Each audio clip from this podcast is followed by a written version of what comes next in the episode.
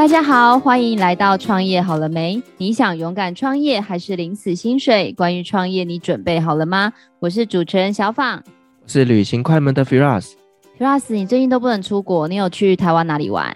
我去了一趟东部，那我也回了南部高雄去走走。去东部，你去哪里啊？嗯、呃，我之前有去做了一趟，就是台东花莲的小旅行。你没有揪我，好伤心哦。啊，你那时候人在马祖啊，你就到处跑，我揪不到啊。那你礼物呢？诶、欸，其实我我不知道花莲能买什么诶、欸，我去每次就都只能买马吉啊，还是你要吃马吉，我拿两颗给你。我不要马吉，你很逊呢、欸。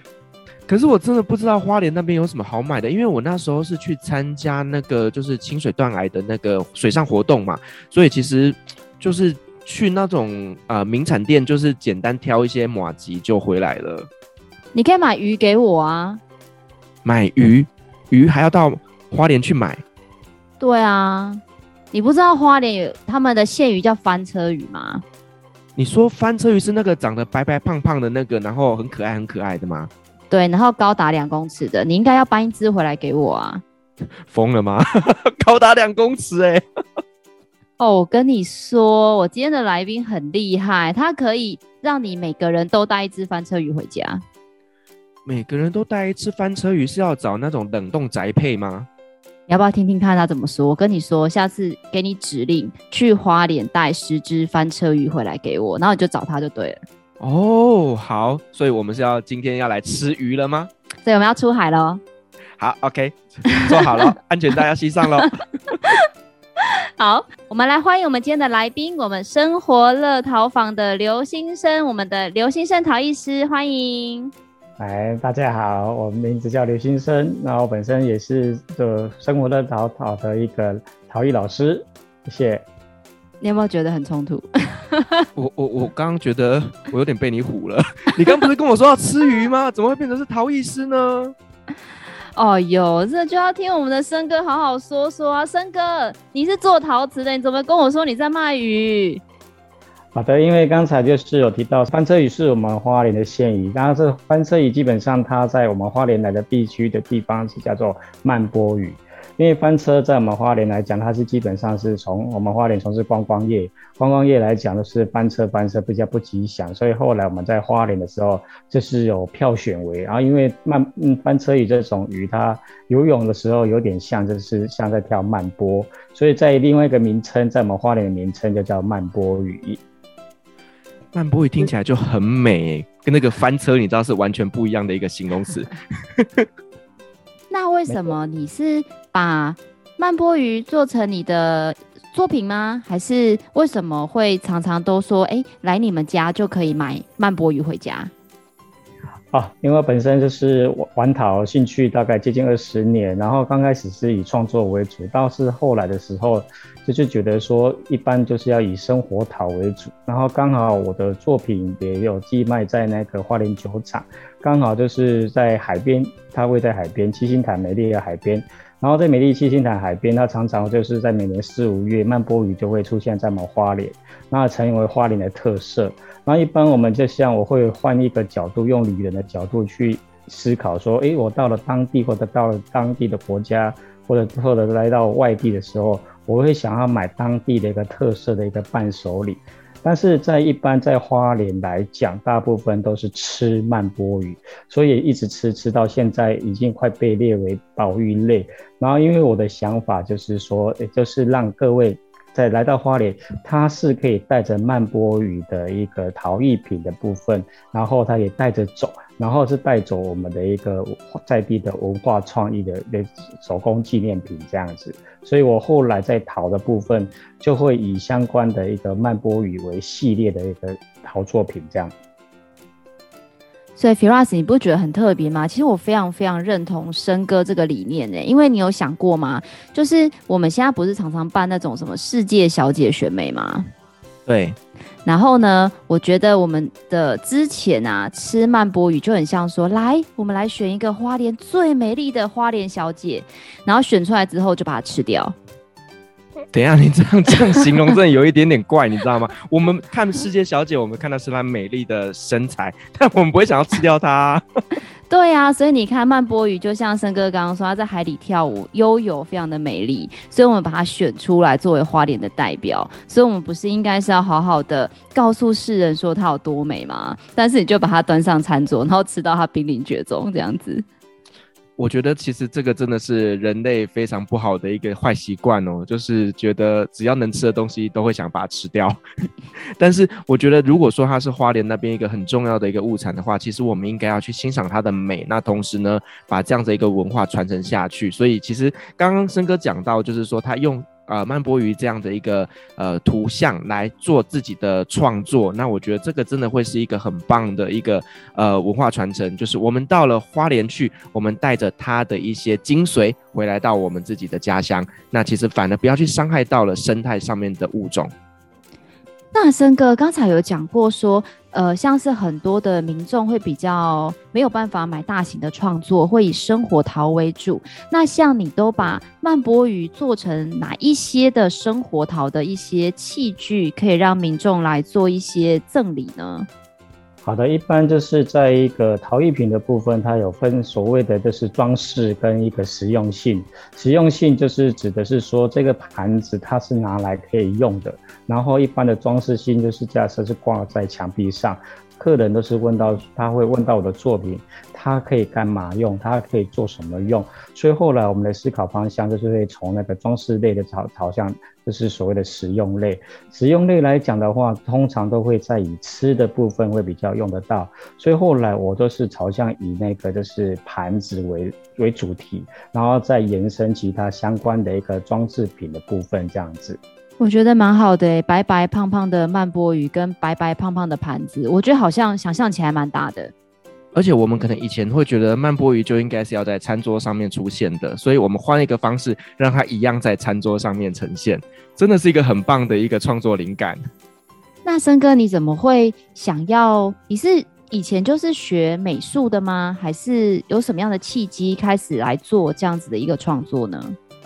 哦，这应该是在说那个在读书时代那时候有提到，就是说人人都要有兴趣，然后就是说本业以外，或者是说读书以外，都有一个个人兴趣。然后那时候我就选择以陶艺为主，不过那时候的陶艺就是纯粹只是兴趣，想要说做出自己手捏的一个东西出来。只是后来就是一直在慢慢的在在在研，就是在。摸索当中，然后做摸索当中，这是算初期。到后期的时候，有参加我们在地的回来美展比赛，那时候是以创作为主，就有开始得奖。然后因为也是因为得奖情况下，也又加上兴趣的支持情况下，然后才慢慢的延伸出来到现在这样子。然后也是接近到二二十年的历史了，哎。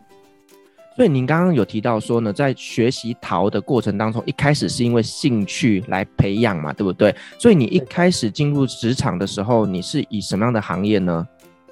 哦，我本身家里是在做那个相框裱背的一个行业，算算是我家的一个本业。所以也是因为这样子，可能在一直手作部分，我本来本身的一个行业就是一个属于手作部分。然后，然后刚好陶艺的部分，它是所以可以再算是一个另外一个领域一个手作，所以这个是算是也是一个相辅相成的一个的一个事情这样子。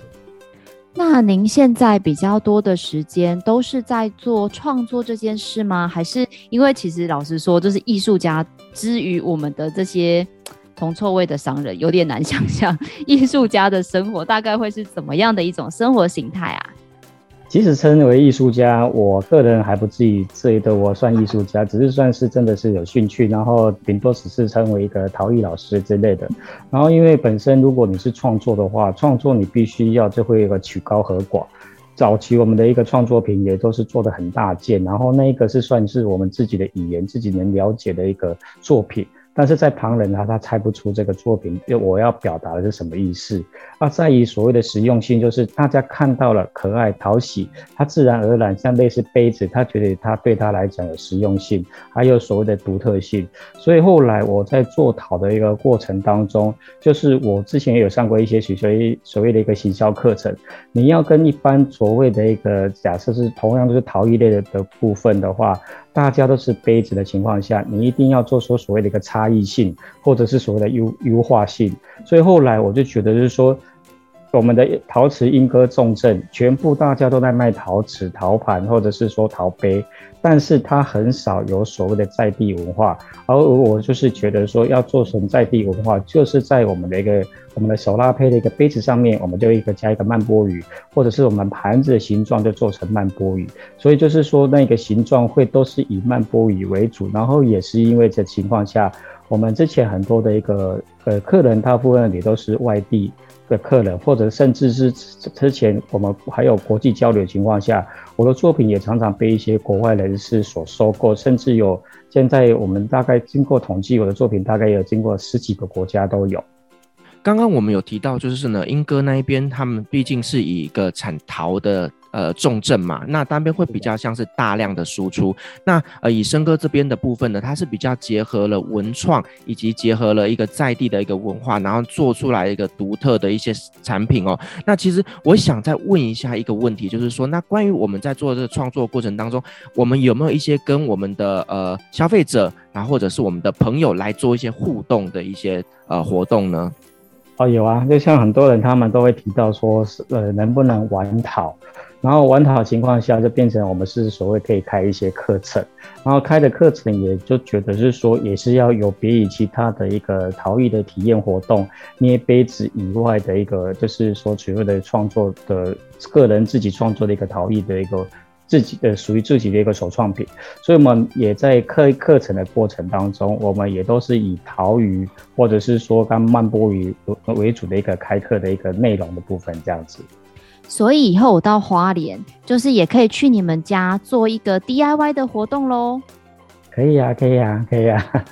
对呀、我们有时候就是在市集的部分，我们有时候会开活动，或者是我们曾经也有。应那个慈济大学的一个之邀，然后到慈济的一个他们的教室去教他们的教职员，或者是我们也有选定另外一个地方的情况下，然后也是用那个上，就是说我们有在那边教学开课，然后有参加的也都可以直接到那个我们的一个指定地点去参加。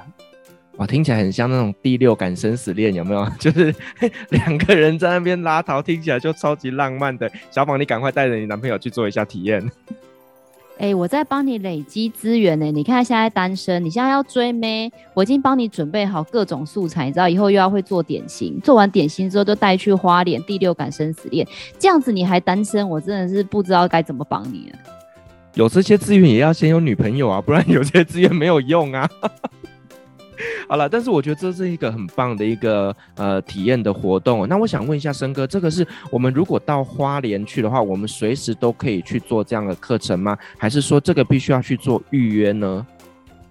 哦，所谓建议所谓的预约，因为我们在这个需要一些准备过程，就是说我们要准备一个陶或者工具，还有一个场地的预约，因为。人数的越多寡，有时候会决定在于场地的大小，所以就是我提早预约的话，我们就是可以决定是要用小场地或大场地，然后还有我们的时间会留下来这样子。对，哦，也可以去沟通一下想要做什么样的一个创作，然后由你们这边来做安排。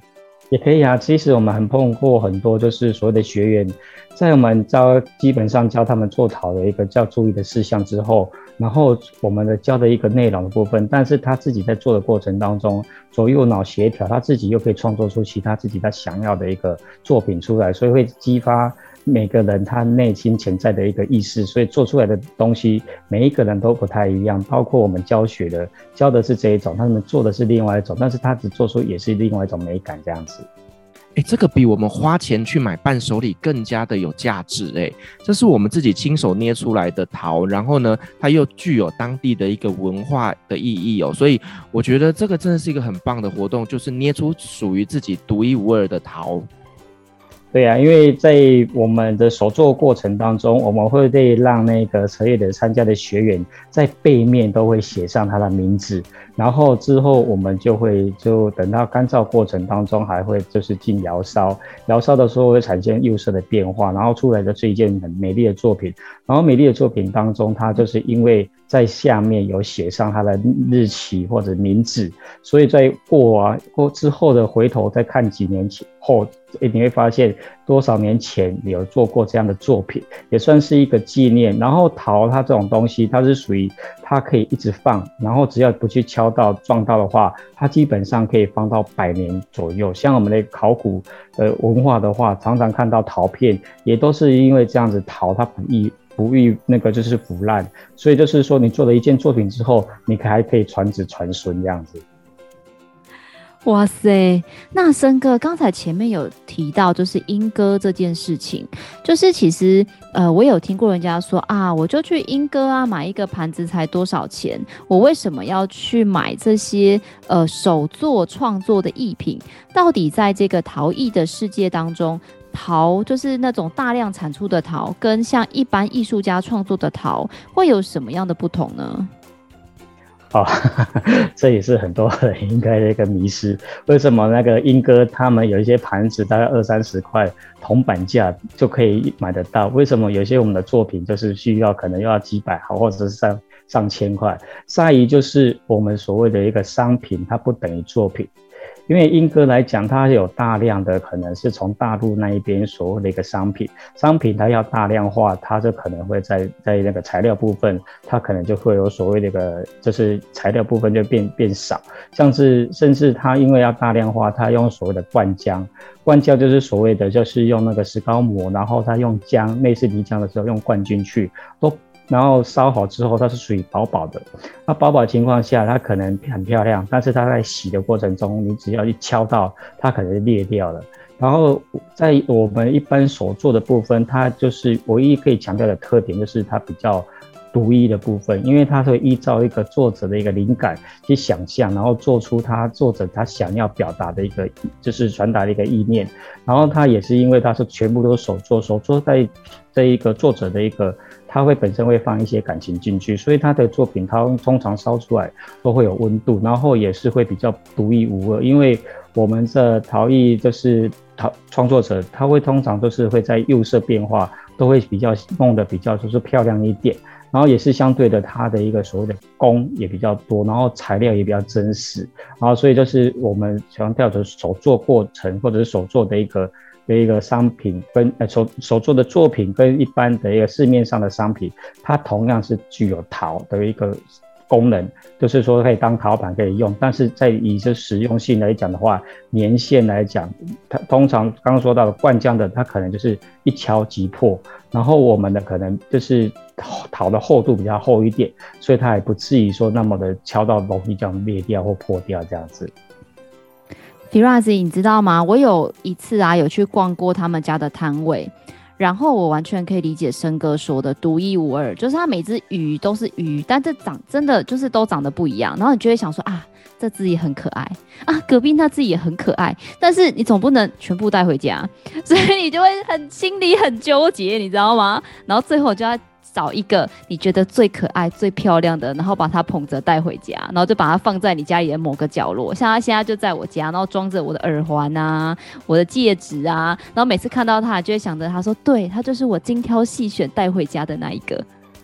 对，这个真的就像刚刚森哥所说到的哈，作品跟商品最大的差别就是在于创作者他的理念跟温度有没有把它放在这个作品里面。那呢，你带回去的不只是一个你喜欢的陶器，其实同时它也是呢这个创作者把他的精神传递的到你手上。所以我觉得这个真的是一个很棒的东西哦。那。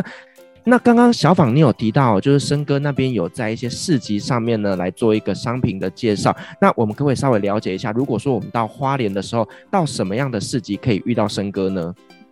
因为我们在花莲文创园区的时候，它有一个酿市集，酿市集它就是集结所有的一个手作者、手作的一个老师的一个作品，然后所有的摊位基本上都是用手作的一个作品的。摊位，然后去做展示部分，然后我们也是会在那一边在展示，但是因为他那一边是属于就是说摊位会有所谓的轮流性，所以如果真的要过来的话，可以就是大概先呃看我们一下粉丝页，我们什么时候会有在文创那边有量市集有摆摊，然后基本上会那一边会做成一个固定的摊位，然后在于其他的会有一相关我们花莲有任何的一个活动或乐花莲有任何的市集的话，我我们个人有时候也会因为它的一个环环境，哎，像是在海边，它摆的市集就相当适合我们可以过去，因为靠海，然后海洋资源，然后我们也会在那边参加，就是所谓的一个市集展售部分。然后这些展市集的一个展摊或者的一个相关序曲，我们都会在我们那个生活乐淘淘的粉丝页那边都会公布这样子。所以说，我们要在市集里面碰到森哥，还得碰运气呢。那刚刚森哥有说到，这些市集的最新讯息都会把它放在他们的粉丝专业上面，就是生活乐淘淘。那相关的链接我们会把它放在资讯栏上。那各位听众，如果呢你想要去逛逛啊、花莲在地的市集，那顺便呢跟森哥来了解一下他的创作理念，可以上去看一下。那我想问一下，就是森哥，那我们在从事这个陶艺的工作过程当中，想必也发生了很多很多的故事哦。那我们可不可以稍微聊一下，就是你觉得呃？特别难忘或者是特别有趣的一些故事，跟我们做个分享吗？可以啊，就是我们在做讨论过程当中，有时候就是做一做的时候，就会突然一个灵感一来，然后一个灵感一来的情况下，做的又跟我们原本可能是画下来或者是想象的又不一样，然后往往会激发我们，就是说还更更好的一个。那个就是念头或者是一个技法，然后我们会再延伸，再等于是第二波的一个新的作品出来的部分。那至于就是在课程的一个部分，我们刚好提到的部分，就是我们在教学的过程当中，就是有碰到学员他做的东西让我们相当惊艳，反而我们是要在学员那边看到了一些灵感这样子，所以都是变成是这样，就是互相的一个，就是说都。他做他的东西，但是我反而是在学员那边得到的一些灵感，这样子，这也是算还蛮有趣的一个过程当中，而不是说我们一味都是依照我们思思考一直做这样子。那森哥，我好奇想问呢、因为前面您有讲，一开始其实你是当成兴趣嘛，那我也知道，随着就是时间的过去，那你也得了越来越多的奖项，到现在其实您的作品也在很多地方都有展售，可以跟我们分享一下你在这一段时间的心路历程，跟你的一个转型的过程吗？哦，可以啊，其实是刚刚就是说到，因为他原本是兴趣，所以他在初期来讲，对我是算是可有可无，然后也可有可无情况下，那时候都是以创作为主。但是创作后来的一个得奖，回来美展得奖的作品之后，大型的作品反而得完奖之后都放在家里的角落里，然后也没有人看。然后那也是因为这样子，后来在我们花莲七星潭的一个就是观光球场，它有提供所谓的寄卖。然后那时候我们也想象说，我们就是有一个一特区一特色。然后一特区一特色，我们看到花莲就是曼波鱼，然后刚好它七星七星潭，所以我就开始在那个十年前的时候就有在在那边就是寄寄售，就是我们一个曼波鱼的相关的一个陶制品，然后是。后来会慢慢的在延伸，甚至要做品牌经营的情况下，这在二零，就是在二零一九年的时候，我的作品有荣获就是花莲县百大伴手礼金质奖，然后一项金质奖，然后另外两项是优等奖，然后也是因为这被肯定的情况下，然后就是以这个生活乐淘淘开始做一些品牌的经营的部分，然后也是因为这样子。盘子因为有得过奖，然后我们就是在这盘子在开始去做一些釉色的一个其他的一个变化，然后也是因为这样子，在隔年，然后就是又获得那个经济部中经济部城乡 OTOP 的一个这个就是特色商品，然后也那个华信航空它本身也有来找我，就是说他在他的官网也有放我的作品，然后就是他也是华信航空在地航点推荐的伴手礼。然后我们花莲县政府刚好也在推流星花莲，他看到了作品，觉得说很像那个星空盘，所以后来他也花莲县政府的一个官网，流星花莲官网那边也是把我列为就是花莲县政府就是流流星花莲的一个合作商品这样子，所以就是说在这个情况下，然后我的一个作品来讲，然后也是有在那个光荣博物馆。或者是差异博物馆，还有最最早先前的就是花莲观光酒厂，诶、这这一些，呃，还有在花莲那个在地的一个小店，就是白水山哈那边都有所谓的一个寄售或寄卖的一个部分这样的地方，诶、对。森哥，我觉得你很厉害耶，因为你知道吗？我有一些艺术家常常都会在做作品，跟刚才讲做品牌，其实这两个都要花超级多时间呢。你怎么样去分配你的时间？因为像我之前有跟你聊到，你讲的一个观念，其实我觉得非常认同。你就说，因为陶艺需要很长的时间，因为它没有做好，没有干燥完，没有烧完，它就不能卖。所以你到底是怎么样去做到这个时间的平衡？超强的。因为陶在制作过程，哎、算是说手作过程当中。我们一来是需要灵感，然后灵感是在于我们可能会观察周遭的事物，然后想象说，诶，它如果用在陶的技法，它应该可以呈现的一个怎么样的做法。那么再来就是说，真正有在下去做的时候，做完成品之后，陶它必须等干燥，干燥情况下，它可能约一个礼拜，然后约一个礼拜的情况下，它又必须要入窑烧，就是就是所谓的素烧，烧八百度，然后等到。退退的之退温之后，再拿出来，再要用那个就是喷上釉药，然后再又又烧烧到一千两百多度。因为这个前后过程当中，它整个是从所做过程到烧到好的过程，它需要三个礼拜或四个礼拜的时间。所以就是在于我们做好作品的过程，或者是说在烧的过程当中，我们就利用这一个空时间，我们就等待时间，就然后呢，我们可以去上一些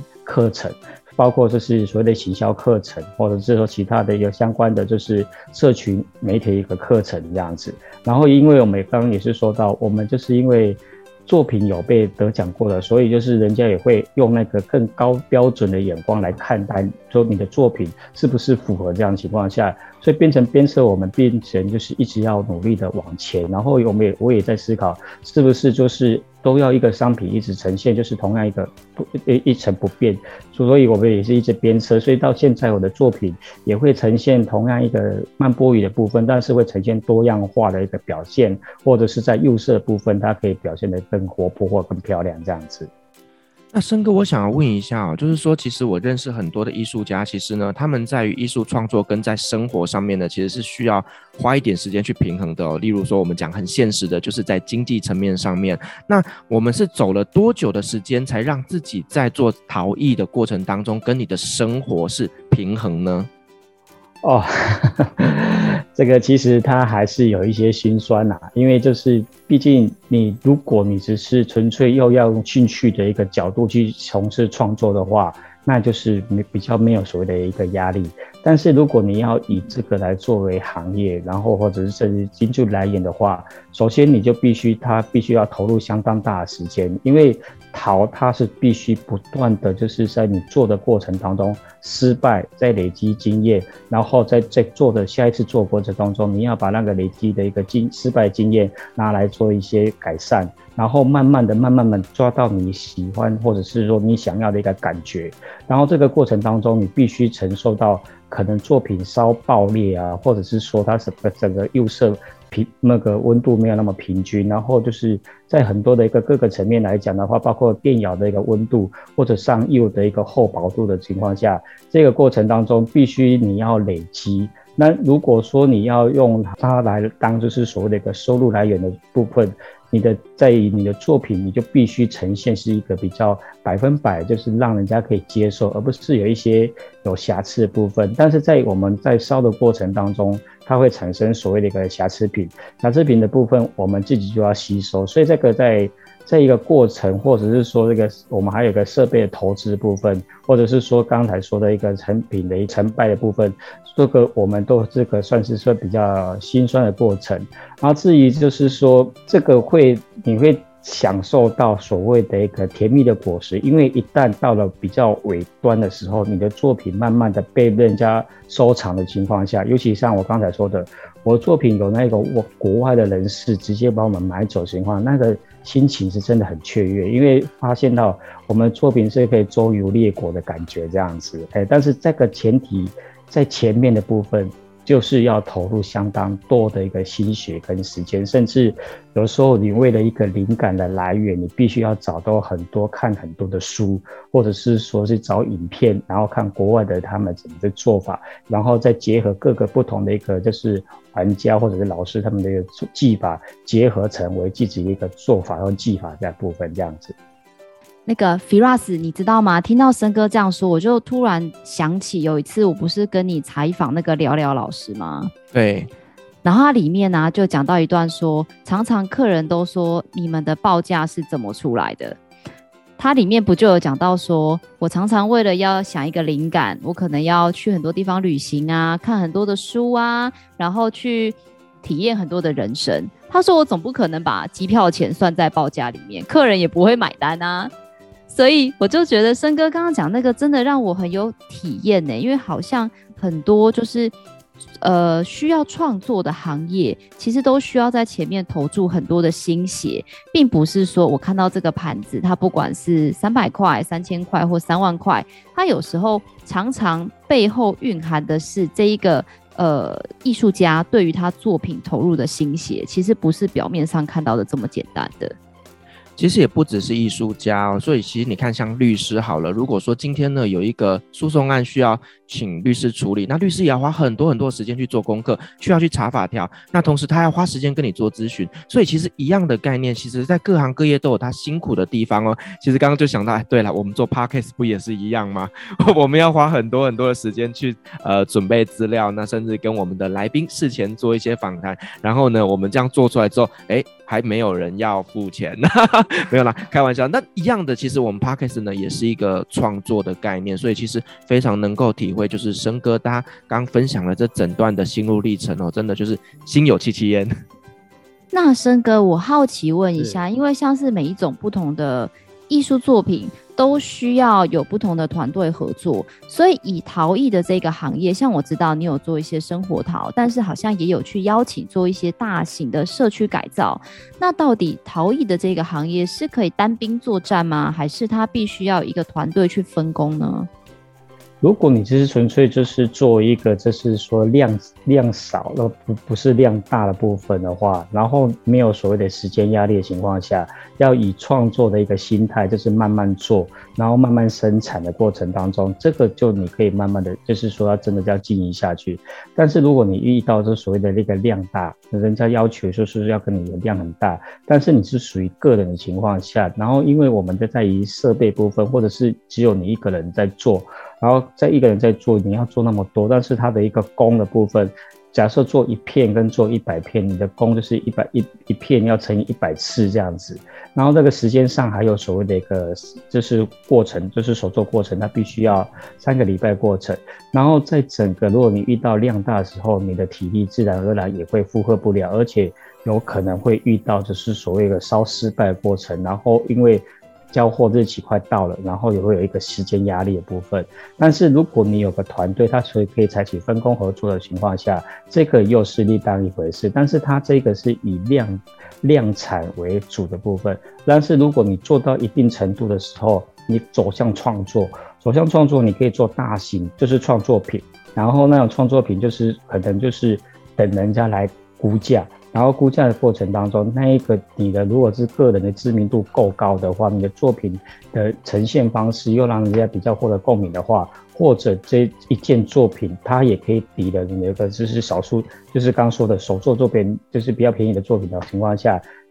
量多的话。一件作品也可以，但是你必须要忍受那一个所谓的个孤单，因为如果说个人的话，就变成他就是整整是创作，创作过程就是你可能是需要反复的不断思考，然后还要做，然后做过程又怕它失败。那但是如果说你要用以工厂和经营的角度出发的话，他就需要一个团队，因为做分工分层，或者是说就是做的过程当中，又可以教导其他人，然后其他人就做教做照着你的方式去做，所以这个时间上就会快。但是他这个就不算是所谓的创作，应该是所以算是量产的部分。然后同一个商品或者是作品部分都是不同人做，但是它呈现出来是一样。然后这个对作者本身来讲，他已经不具有创作的一个功能，它已已经变成是商品部分这样子。那森哥很好奇问一下，因为呃，你觉得啊，就是如果有的你的学生，如果或者是你的朋友也想要从事这个行业的话，你觉得什么样的人比较适合来做陶艺或者是创作相关这样子的一个工作，作为他真正的一个工作的内容呢？哇！一定要一定要有兴趣做支撑。如果你纯粹只是想要玩 DIY 的话，它可能是三分钟热度，我玩了之后就等人家来烧。但是如果你要这个从事这个像这个行业的话，陶艺行业的话，一来你必须要一个很大的一个兴趣支持者，二来你必须要有强烈的意识，就是说我要让它变得更好，所以你会一直在创作、创作、创作，失败、失败、失败，然后慢慢的累积一个经验。还有必须你要忍受孤单，因为在创作的过程当中，或者是你在做陶的过程，它一大部分。都不希望做创作者都不希望被干扰，所以可能你才会比较呈现一个孤单状态下。但是在后来，如果真的要投入这个职业的话，可能在于设备的部分，因为可能是像是电窑，或者是有一些要用要柴烧的话，它要先盖柴窑，这些设备会慢慢累积起来。但是它这个都是属于逐步。逐步的去投资投资，但是就是刚说到的，你必须要有强烈的意识，是说我要让它更好，而且这个兴趣的一个支持是很重要的，不然你投入的是一些设备，你人就是因为这样子没有兴趣了，那这个就是做真的会比较做不下去这样子，哎。我想问一下，就是如果说呢，我本身对于陶是非常非常有兴趣，想要好好的学习的，那甚至呢，我的目标是想要朝着啊、呃、陶艺师来发展，那森哥这边有没有什么建议呢？基本上，他还是需要到所谓的一个技法部分或手法部分，然后还有所谓的一个美感部分。然后，如果你要比较容易快速切入的话，你必须就是可能相关的一个跟。美术啊，或者是美艺术有相关科系的一个部分，那因为在学校部分有些会也会大概有提到这个陶部分，虽然没有去教它或做它，但是你在一个设计的灵感啊，或者是说在美感部分本身有的话，陶基本上它不会很困难。刚开始是纯粹是像小孩子这样玩好玩的，但后来你就必须要让人家认同的话，你就必须在不断的就是。就是修改，或者是说听人家意见，好的，或者是说觉得说你哪里就是需要再改进，或者是在其他方面可以呈现的更好情况下，就是说在一个做一个进步动作。但是这前刚好说到前提部分，就是说你如果要快速的话，就真的你必须要跟相关艺术美术有关系的，就是可能就是之前所读的学校有这样出来的话，会比较容易切入这样子。那森哥，我很好奇，听你这样子分享，你在这个过程中的，呃，因为刚刚讲说你其实经过了很多不同的阶段嘛，有没有遇到曾经遇到什么样的瓶颈？那你是怎么克服他们的呢？哦，其实瓶颈就就 问的真的真的很好，问他们心坎里。我们曾经在创作，在之前的创作过程当中，做到后来技法什么都会了，差在没有灵感。没有灵感的情况下，真的就是你在做要做很快，但是在灵感的来源没有那么快，可能会慢慢累积，慢慢累积。但是累积久了之后，你没有去做它的情况下，真的就是会有一个瓶颈出现，因为不知道该做什么，然后不知道该做什么时候，就会忙在那里，忙在那里的情况下，就是慢慢的手感也就是也没有了。然后就是刚刚说的瓶颈的，就是。它没有一个主题系列让你做，啊，像我现在就是会以慢波鱼的主题就是为主，所以我现在突破那个瓶颈，就是会以一个主题，然后去做延伸，可能是做盘子类的，或做杯子类的，但但是有一个慢波鱼的主题的情况下，就比较不会像之前，因为会这样碰到瓶颈，然后就是做不出来的情况，对。所以慢波鱼真是你的真命天女哎。其实我的一个观念也算是说，在我们花莲算是海洋资源嘛。那海洋资源情况下，就是说，诶，让观光客来到这边不一定要吃慢波鱼。然后，因为吃完慢波鱼之后，你回到你的居住地的时候，你可能有就是吃进肚，也没有带回去。然后我就是说，做成一个慢波鱼陶的部分，然后可以就是让观光客是，你来到花莲，你不要吃慢波鱼，但是你可以带慢波鱼的相关的陶。手作陶回去，然后回去的时候，你可能摆在家里的情况下，你以后看到那一件作品，你可以想象，哇，是哪一年有去过花莲玩，买了这个作品。但是如果你用吃的话，你很快就忘记是你什么时候去吃，或者去花莲玩。所以这也是另外一种，就是我要表达的意念。来花莲不一定吃曼波鱼，但是你可以带曼波鱼的陶回去，然后你带走的不是只是我的作品，甚至你可以带走我们花莲的在地文化。有那种佛教人士，他觉得是说，哎、就看到曼波的鱼盘，它是不是那个眼睛可以插线香？我们才发现啊，原来也有线香的族群这一个族群的情况。后来，然后我们也真的是把它插到你那个曼波鱼的眼睛那边，可以，它真的还可以当线香。但是我的一个概念不是说当线香，后来我再延伸出来，又做了一另外一个所谓的线香盘，然后也是慢慢的这样延伸出来。然后在教学的部分，有一些就是有人提到能不能教猫头鹰，然后我在教猫头鹰的过程当中发现。好多人好喜欢猫头鹰，然后也是好很多人喜欢猫头鹰。我也做了一个猫头鹰的类似所谓的，就是所谓的那个三杯啊，非礼勿视、非礼勿听、非礼勿言的一个，就是猫头鹰的可爱的形状。也有人买，不 不一定买曼波鱼，是买我其他的相关，就是不是曼波鱼的作品。我才发现，就是说可能在每个族群，或者是说每个来花莲的话，它会有不同的一个人。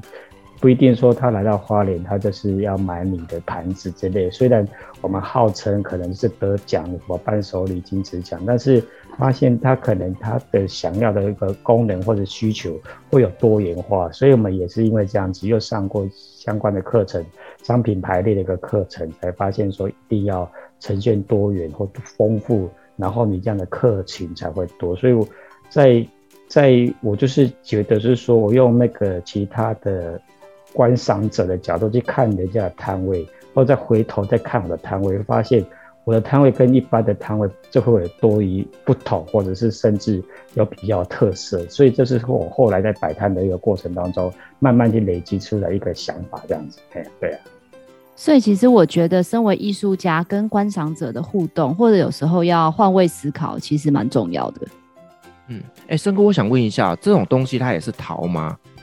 我大概提一下好了，因为你如果拿起来很轻的情况下，陶瓷是陶，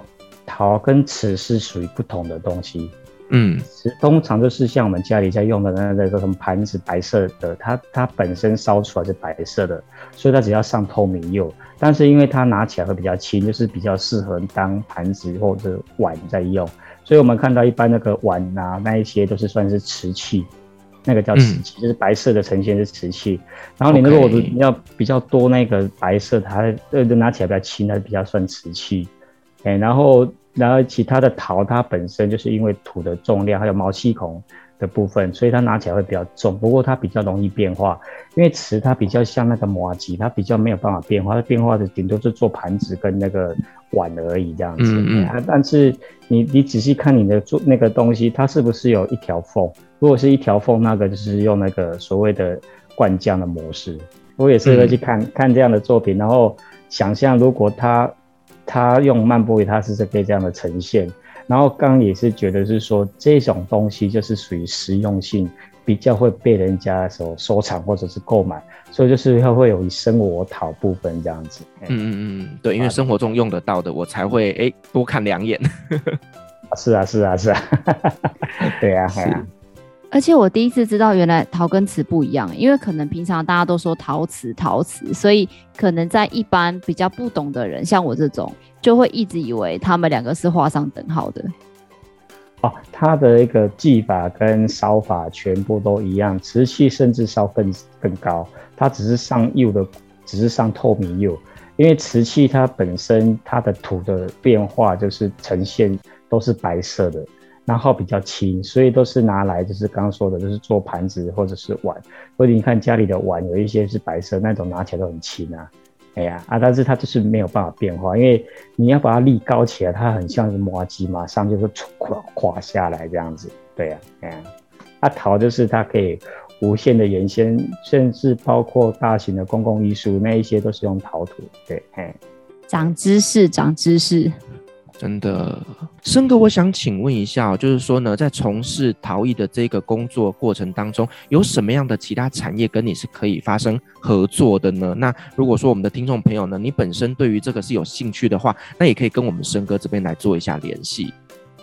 可以啊，因为我本身就是对这个是多元创作的部分还蛮感兴趣的，然后。我个人就是刚刚有说到，都是以曼波鱼为主。但是曼波鱼来讲的话，它常常就是说可能是盘子类的，但是你要让它趣味化。我曾经有想过，就是所谓可以结合手工皂，然后在手工皂它是属于那种透明的液体的情况下，然后把我的曼波鱼放在那个手工皂里面，然后就是大家买完手买那个手工皂的时候，它在洗手的过程洗到最后的时候，曼波桃鱼会跳出来。这个就是我觉得说，我未来或者是说可以跟那个手工业者做合作部分，就是提到就是，就是说它等于是两用性，一来可以就是手工皂可以使用，但是在用完过程当中会拿到我的曼波小桃鱼这样子，嘿。哎，真的耶！手工皂就是需要一个很棒的容器来承载。那透过这样子，呃，手工皂洗完之后，最后会跳出那个曼波鱼，那个意象非常非常的浪漫，非常的美丽耶。所以呢，如果说各位听众朋友，你本身呢是有一些手工皂相关的资源的话，也可以跟我们森哥这边来讨论一下，看有没有合作的机会。好哦，我觉得今天非常谢谢森哥给我们很多，就是这个神秘的艺术家。的一些生活的状况，因为我之前真的很难想象说，到底一个陶艺师，感觉小时候就是捏陶土嘛，然后后来到英哥看到很多的陶器，可能都是大规模的工厂的一个生产。那今天呢，非常感谢森哥跟我们分享了非常多关于一些在地或者是本土的一个陶艺家，还有他们一些创作的一个理念。那大家如果对于我们的这个曼波鱼陶器的系列有兴趣的话，我们也会把我们生活乐陶陶的粉丝页放在下方的资讯栏，大家可以去看看我们生哥非常可爱、非常有趣的创作哟。那也希望透过今天的访问，大家对于我们陶艺师的行业有更多不一样的认识。如果你喜欢我们的节目，也别忘了给我们五星好评加分享哟。创业好了没？我们下次见喽，拜拜，拜拜，拜拜。